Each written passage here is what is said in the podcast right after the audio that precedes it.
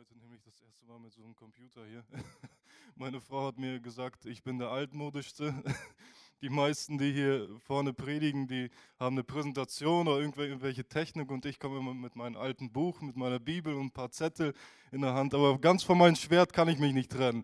Das brauche ich, weil da, da kenne ich mich ein bisschen besser aus als dieses Digitale. Da ganz kann ich nicht umsteigen. Ja, ich will direkt mit einem Bibelvers starten. Vielleicht kann das mal ausgestrahlt werden. 1. Ähm, Korinther 12, Vers 5.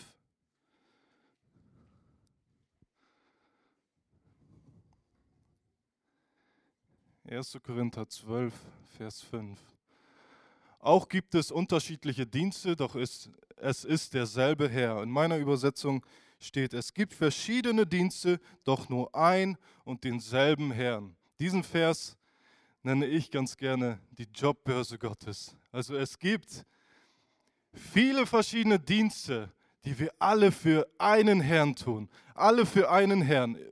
Eine Frage vielleicht mal in die Runde. Wer von euch hat schon mal Erfahrung mit der Jobbörse, mit dem Arbeitsamt gemacht?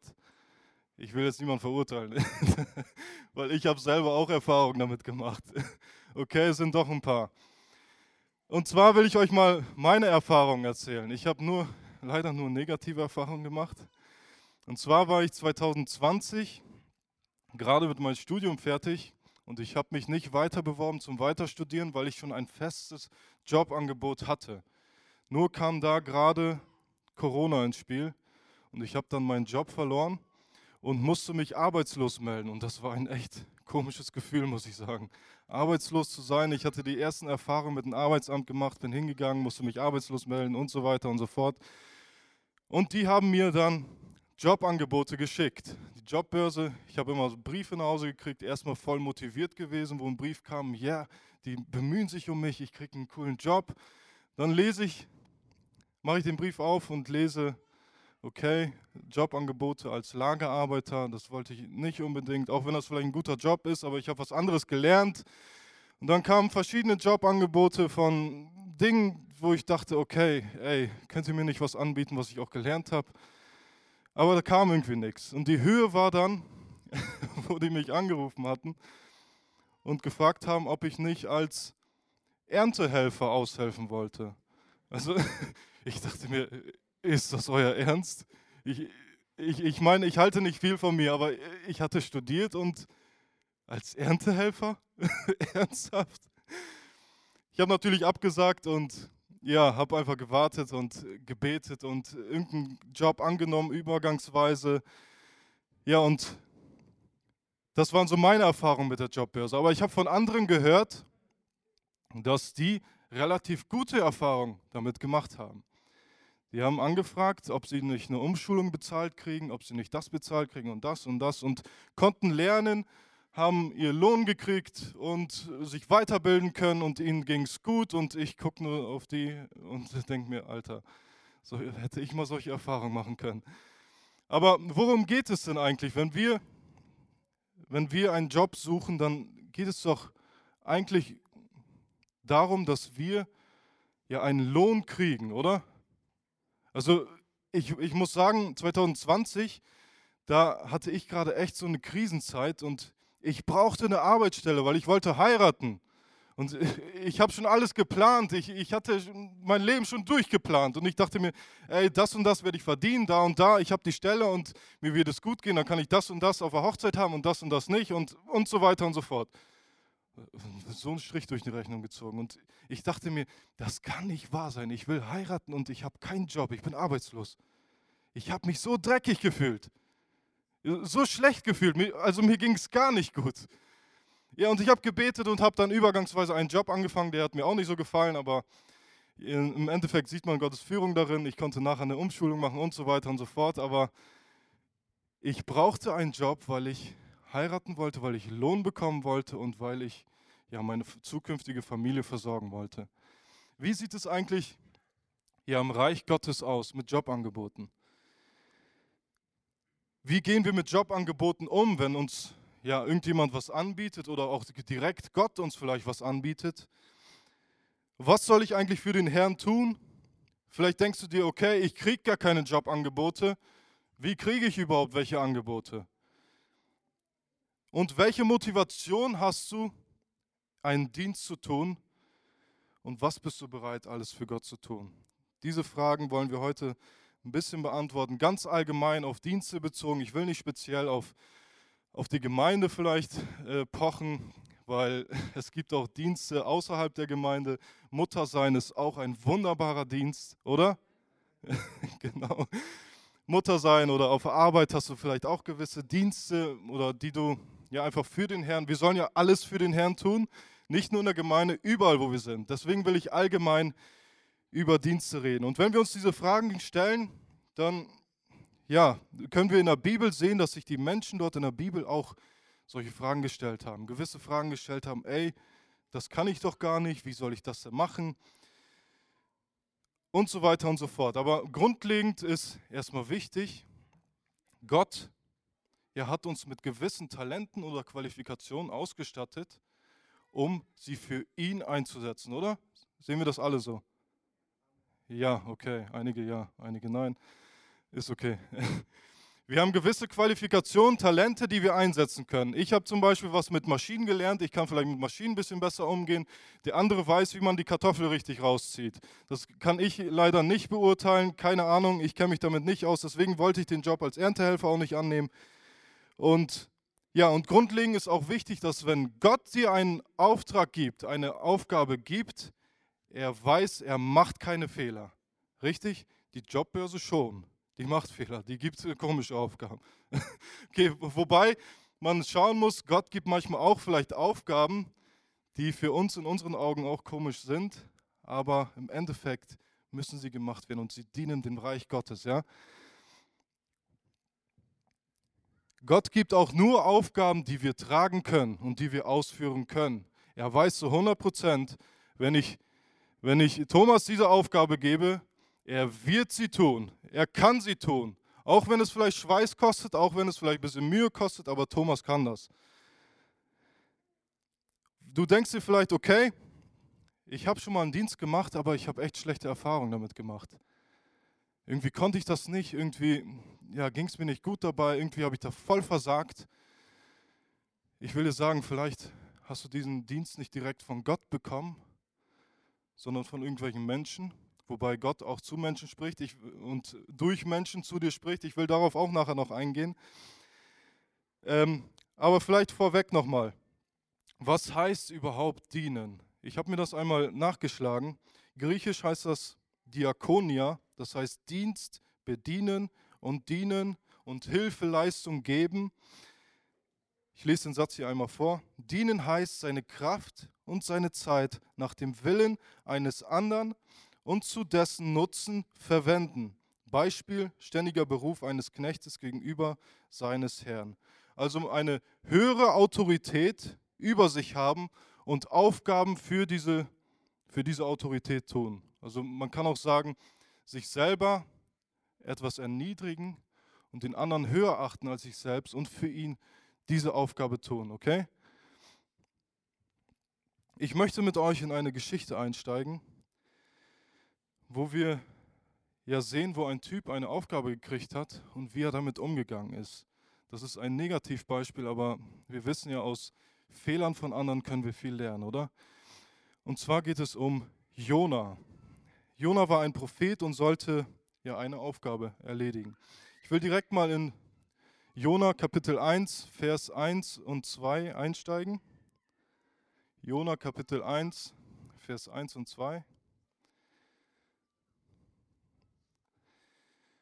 Das Wort Gottes oder Jahwes steht in meiner Übersetzung, kam zu Jona ben Amittai, los, geh nach Ninive, der großen Stadt, und ruf mein Urteil gegen sie aus, denn ihre Bosheit ist vor mich gekommen.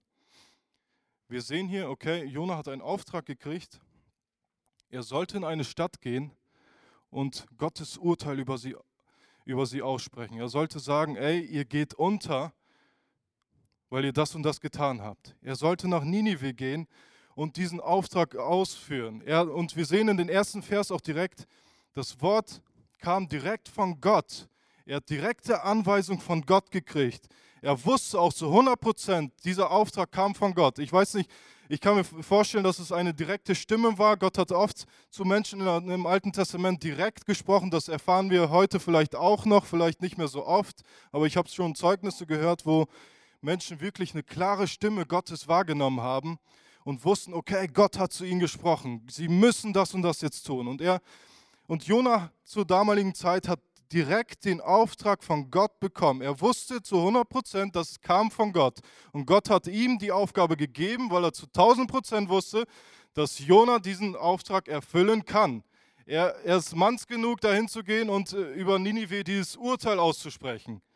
Jona kann das, Gott wusste es.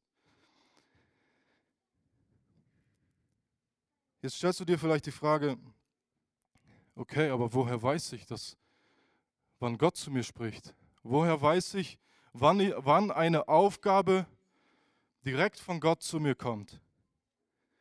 Ich will dir sagen, hör genau hin. Die Bibel sagt uns, meine Schafe hören meine Stimme. Wir, ich glaube, dass wir in der heutigen Zeit sehr oft extrem abgelenkt sind. Vielleicht kriegen wir von irgendjemandem Aufgabe, vielleicht sagt dir Dorian, ey, kannst du das und das tun? Und äh, du, du denkst gar nicht vielleicht drüber nach und äh, sagst direkt erstmal nein, aber wenn wir, wenn wir mal in uns gehen würden und wirklich mal nachdenken würden über das, was uns vielleicht aufgetragen wird, ich glaube, wir würden ganz anders reagieren. Wir müssen einmal komplett die Umwelt einmal abschalten. Wir müssen einmal nachdenken. Setzt euch mal hin, schaltet mal alles ab und denkt mal drüber nach, was euch gesagt wurde. Meine Schafe hören meine Stimme. Das ist nicht eine Empfehlung oder ein Angebot, das ist, das ist eine klare Aussage von Jesus. Meine Schafe hören meine Stimme. Ob das jetzt direkt eine Stimme ist, äh, wie, wie wir sie normal wahrnehmen oder direkt zu den Gedanken. Jesus spricht zu uns, Gott spricht zu uns. Er spricht auch zu uns durch den Heiligen Geist. Das ist auch wichtig. Wir alle die wir Christen sind, wir haben den Heiligen Geist. Er spricht durch seinen Heiligen Geist zu uns. Nur wir müssen manchmal zuhören. In der Bibel heißt es, es ist wie ein sanfter Wind. Wenn wir einen Sturm um uns herum haben, dann können wir diesen sanften Wind nicht hören. Dann können wir nicht hören, wie, der Heilige Geist zu uns spricht. Ganz wichtig, Gott spricht durch sein Wort zu uns. Wir haben hier das sein Wort. Wenn sein Wort steht, geht hin und macht so Jüngern alle dann ist das ein Auftrag für uns.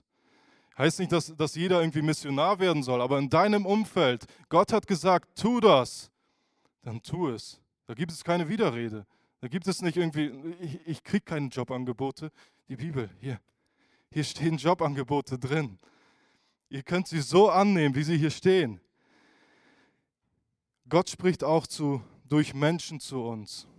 Also es kann immer mal jemand zu dir kommen und sagen, ey, Georg, kannst du das und das übernehmen? Kannst du das und das tun? Und die Frage ist einfach nur, wie können wir das dann unterscheiden? Ob das jetzt von Gott kommt oder ob das von Georg kommt.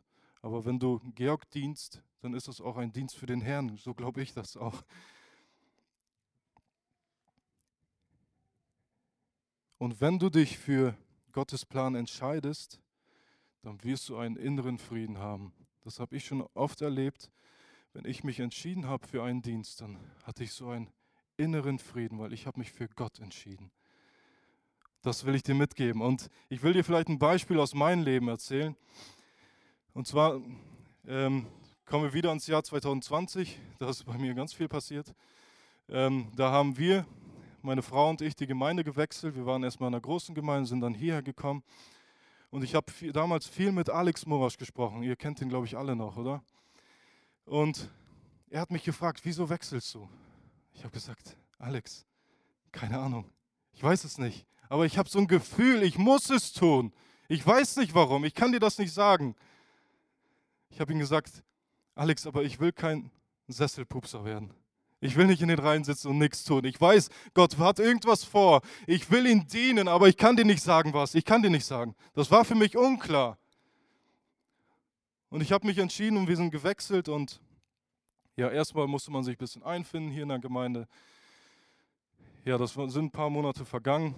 Da war die ähm, Livestream-Phase gerade, wo wir äh, Videos hochgeladen hatten und ja, ich habe ich hab zu Gott gebeten und gesagt, Herr, ich will mich dir zur Verfügung stellen. Ich will dir dienen, auch hier in der Gemeinde. Ich weiß, du hast irgendwas vor. Ich will etwas für dich tun. Ja, ein paar Tage später kam dann Michael, hat mich angeschrieben, der ist heute nicht da, dann darf ich über ihn lästern. Spaß. Der hat mich angeschrieben und gesagt, Daniel, hast du nicht Lust, ein Zeugnis zu erzählen? wie du dich bekehrt hast. Und das war quasi meine erste Aufgabe hier in der Gemeinde und ich war voller Freude, weil das war eine Gebetserhörung. Ich durfte was für den Herrn tun, auch wenn ich ähm, vor der Kamera überhaupt nicht, äh, ich mag das überhaupt nicht, ich bin fotogen wie so ein Toastbrot oder so. Auf jeden Fall habe ich diese Aufgabe übernommen und ja, ich habe mich einfach gefreut. Jesus erhört Gebete. Wenn man ihn, sich ihm zur Verfügung stellt, er hört dich. Dann ist wieder eine Zeit vergangen und ich hatte keine Aufgaben. Ich war arbeitslos hier in der Gemeinde, hatte nichts zu tun. Und ich habe wieder zu den Herrn gebetet: Herr, hilf mir, ich will, ich, ich, hier bin ich, sende mich. Mach aus mir etwas. Ich will dir dienen, Jesus. Und zwei Tage später schreibt mir Dorian: Ey, hast du Bock auf das Event-Team? Kannst du dich noch erinnern? Und ich habe wieder gejubelt. Ich habe ich hab den Herrn gepriesen und gesagt, Herr, danke, dass du mir Dienste schenkst. Danke, dass ich dir dienen darf. Das war einfach so eine geniale Zeit für mich. Aber es gab auch Phasen in meinem Leben, wo ich Dienste annehmen sollte, wo ich dachte, okay, ist das jetzt von Gott? Soll ich das jetzt wirklich machen? Und ich habe überlegt, meine, die erste Reaktion ist ja meist bei uns Menschen, nö, mache ich nicht. Kein Bock, nö, keine Zeit oder wie auch immer. Und ich habe ich hatte auch so eine Phase, wo ich Dienste in, andere, in einer anderen Gemeinde angenommen habe und oder vorher, bevor ich die angenommen habe, habe ich mir die Fragen gestellt, ey, wie, wie soll ich das nur hinkriegen? Ich kann das nicht. Jesus, ich kann das nicht. Wie soll ich das machen? Da habe ich einfach gebetet, vielleicht praktisches Beispiel für euch, wenn ihr euch unsicher seid. Ich habe einfach gebetet, Jesus, du siehst und kennst mich, du weißt, was ich kann, was ich nicht kann. Wenn du willst, dass ich diesen Dienst tue, dann öffne alle Türen für mich, dass ich diesen Dienst tun kann. Wenn du willst, dass ich diesen, diesen Dienst nicht tue, dann schließe alle Türen, dass ich gar nicht erst dahin gehen kann. Und dann kam die immer die zweite Anfrage, ey, kannst du das jetzt machen? Und da wusste ich, okay, Jesus öffnet eine Tür für mich. Ich soll das tun. Ich soll das tun. Und jedes Mal, wenn ihr vielleicht auf der Kippe steht oder euch die Frage stellt, soll ich das tun oder soll ich das nicht tun? Betet, Betet zu Gott. Gott erhört so gerne Gebete. Er ist da. Stellt euch Gott zur Verfügung und sagt, hier bin ich Herr, sende mich, dann kriegt ihr Jobangebote. Das glaubt mir. So 100 Prozent. Wir schauen weiter in die Geschichte. Kapitel 1, Vers 3. Aber Jona ging los, um Jahwe zu entkommen. Er wollte nach Tarsis fliehen. Deshalb lief er nach Jaffo hinunter und fand auch ein Schiff, das nach Tarsis segeln wollte. Er bezahlte die Überfahrt und ging an Bord, um so weit wie möglich von Jahwe wegzukommen. Schaut mal, wenn wir die Geschichte nachher weiter studieren, ihr könnt ihr gerne zu Hause einmal durchlesen, dann, dann seht ihr auch, dass Jona wirklich zu 100% wusste, dass Gott ihm den Auftrag gegeben hat. Er wusste es, er kannte Gott auch. Nur was macht er hier? Er geht genau in die entgegengesetzte Richtung. Tarsis, ich habe mir das mal nachgelesen. Auf der Karte ist das genau in die entgegengesetzte Richtung von Ninive. Ungefähr 5000 Kilometer entfernt, der weiteste Ort, den, den man damals nur kannte. Und er hat sich so stur gestellt. Er ist zu den Schiffsleuten gegangen, hat sogar die Fahrt bezahlt. Ich glaube, er hat eine Menge Asche hingelegt, um so weit zu reisen. So viel Kohle hingelegt weil er einfach nicht wollte. Er wollte diesen Dienst nicht tun. Ich verrate jetzt noch nicht warum. Am Ende sehen wir, warum er das nicht tun wollte, okay? Wie viele Ausreden fallen dir eigentlich ein, wenn du etwas übernehmen sollst? Reflektiert das mal. Wenn ihr eine Aufgabe bekommt, die ihr tun sollt, von wem auch immer, wie viele Ausreden fallen dir ein? Und du gehst in die entgegengesetzte Richtung, sagst, nee, ich mache das nicht, nee, ich kann das nicht, nee, ich will das nicht. Und stellst dir gar nicht die Frage oder denkst gar nicht erst drüber nach, wieso soll ich das tun? Mose war auch so einer.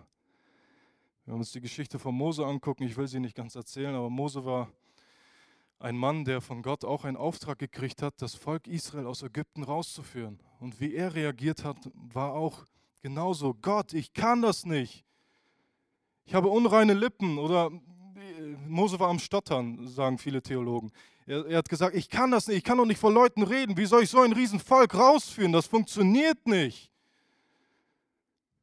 Und Gott hat gesagt, ey, ich gebe dir deinen Bruder, der hilft dir auch noch, aber ich will, dass du das machst. Ich will, dass du das machst. Und Mose ist in diese Aufgabe hineingewachsen. Vielleicht scheint das für dich manchmal so, okay, du hast so einen riesen Berg vor dir und denkst dir, das ist die Aufgabe und denkst dir, wie soll ich diesen Berg bezwingen? Gott hilft dir, Gott ist auf deiner Seite. Wenn Gott dir einen Auftrag gibt, dann weiß er zu 100 Prozent, dass du die Aufgabe erfüllen kannst.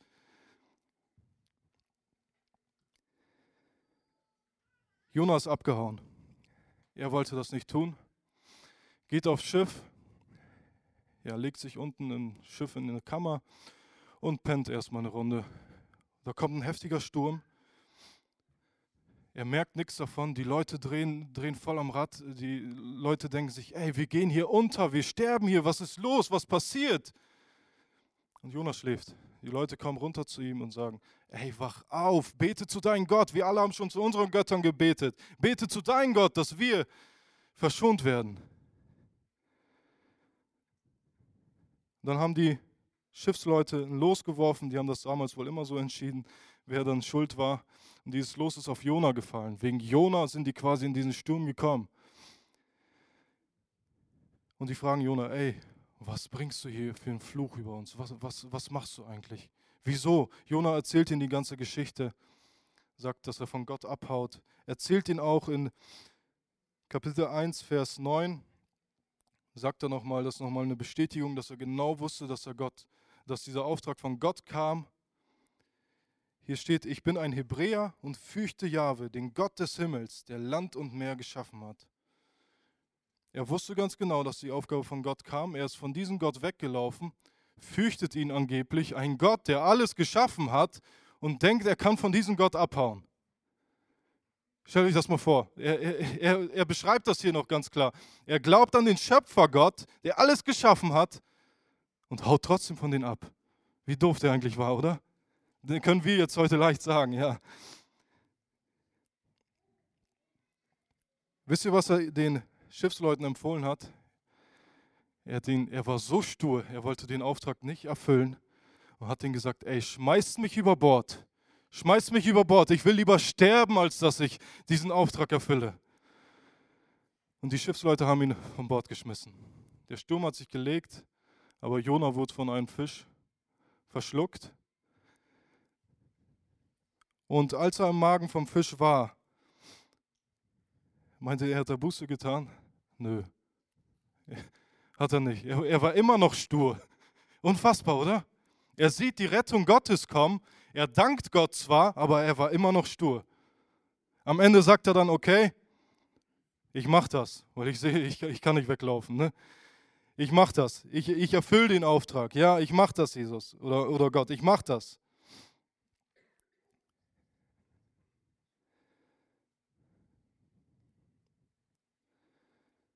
Da hat der Fisch ihn drei Tage später rausgespuckt und da hat Gott nochmal zu ihm gesprochen. In Kapitel 3, Vers 1 bis 2. Dann kam das Wort Jahwes ein zweites Mal zu Jona: Losgeh in die große Stadt Ninive und ruf ihr die Botschaft zu, die ich dir auftrage. Stellt euch das mal vor, was Jona eigentlich, wie stur er war. Komme, was wolle, ich werde das nicht machen. Nö, ich werde es nicht machen. Ihr könnt mich umbringen. Schmeißt mich vom Bord. Ihr könnt mich umbringen. Ich werde es nicht machen. Bis er gesehen hat, dass er von Gott nicht weglaufen kann. Er kann von Gott nicht weglaufen. Fisch hat ihn geschluckt und nachher rausgespuckt und Gott hat ihm den Auftrag wiedergegeben. Ich glaube, dass wir Menschen oft auch in dieser Situation sind, dass wir nochmal eine Aufforderung brauchen, dass wir nochmal so, so, so einen Arschtritt brauchen. Und und einfach, ja, einfach einen Schubser brauchen, dass wir wirklich etwas für Gott tun. Und das tut, das tut Gott hier gerade mit Jona. Er gibt ihm einen kleinen Schubser. Er sagt, Jona, du kannst von mir nicht weglaufen. Du kannst von mir nicht weglaufen. Geh und führe diese Aufgabe aus. Jonas ist dann losgegangen nach Ninive und hat Ninive gesagt, ihr werdet untergehen. Das waren so seine Worte. Ich lese das vielleicht einmal vor.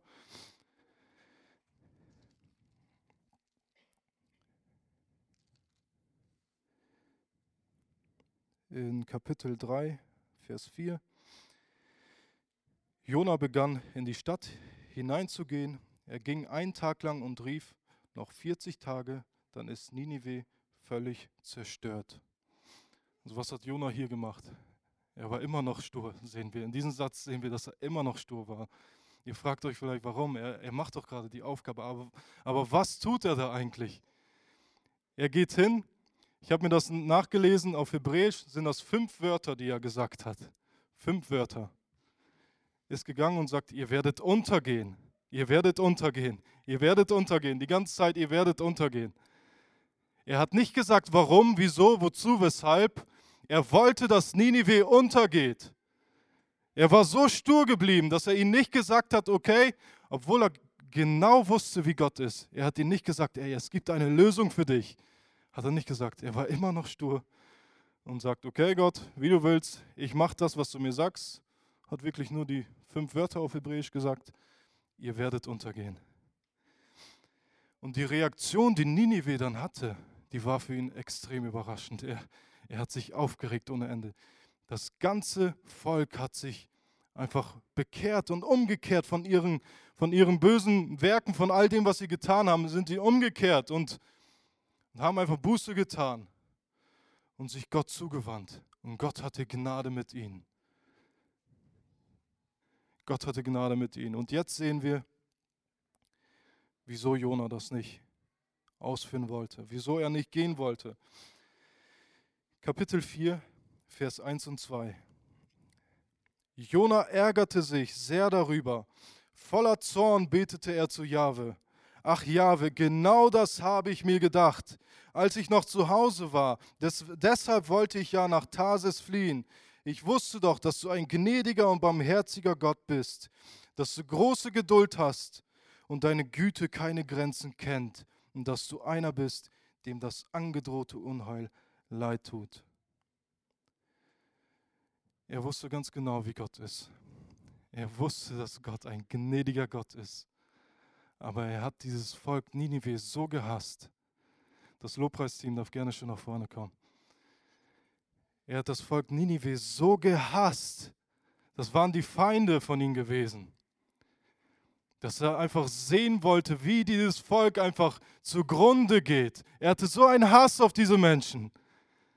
Und deswegen hat er sich aufgeregt. Er wollte nicht gehen. Er wusste, oh Gott, ich weiß ganz genau, dass du gnädig bist. Ich weiß, wenn ich da jetzt hingehe, dann werden sie nicht vernichtet, wenn sie Buße tun.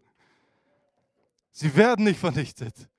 Du bist ein gnädiger Gott, das wusste ich ganz genau. Deswegen wollte ich nicht gehen. Ich bin so weit ich konnte nur weggegangen. Und du schleppst mich hierher, dass ich diese Aufgabe erfülle. Wisst ihr, wenn es um Dienste geht, dann glaube ich, so wie hier in dieser Geschichte, dass wir Menschen oft, ja, dass es uns an Nächstenliebe mangelt. Dass wir oft denken, okay, das soll ich jetzt tun, damit es denen da gut geht? Das soll ich tun, damit es euch allen gut geht? Wer bin ich denn? Hauptsache, mir geht es gut. Ich soll jetzt was aufopfern, damit es meinen Nächsten gut geht. Hä? Das geht in, das geht in unserem menschlichen Verstand oft, glaube ich, nicht rein. Uns fehlt diese Liebe. Wir haben vielleicht einen Hass zu unseren Nächsten. Vielleicht ist das nicht ganz so krass wie bei Jona, dass wir wollen, dass sie vernichtet werden oder wie auch immer. Aber ich glaube, dass dieser Kern, diese Liebe oft in uns fehlt, oder? Wenn wir wirklich von dieser Liebe erfüllt sind, die Jesus uns geben kann, oder die Jesus zu uns hatte. Ich glaube, wir werden so viel mehr tun können für Jesus. Lass uns mal schauen, was Jesus für uns getan hat. Er ist ans Kreuz gegangen. Für dich und für mich. Er wusste ganz genau, dass, dass wir genauso wie Ninive untergehen werden, dass wir vernichtet werden müssen, dass wir sterben müssen, weil wir Sünder sind. Und er ist auf die Erde gekommen. Für uns. Hat so viel Leid auf sich genommen. Obwohl wir Sünder waren. Obwohl wir ihn noch gar nicht kannten. Er ist gegangen und hat gesagt, ich liebe dich. Und deswegen tue ich das aus Liebe zu dir. Ich tue das aus Liebe zu euch. Ich möchte dich einfach motivieren, dass du, oder was bist du bereit für Jesus zu geben, wenn er sein ganzes Leben für dich gegeben hat?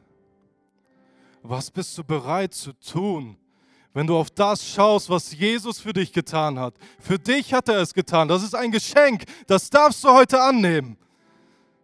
Du darfst dieses Geschenk annehmen. Und wenn du auch denkst, okay, diesen Dienst, den ich jetzt tun soll, ich weiß nicht, keine Ahnung, irgendwie sind gefühl, ist gefühlt die ganze Welt gegen mich, wenn ich das tue.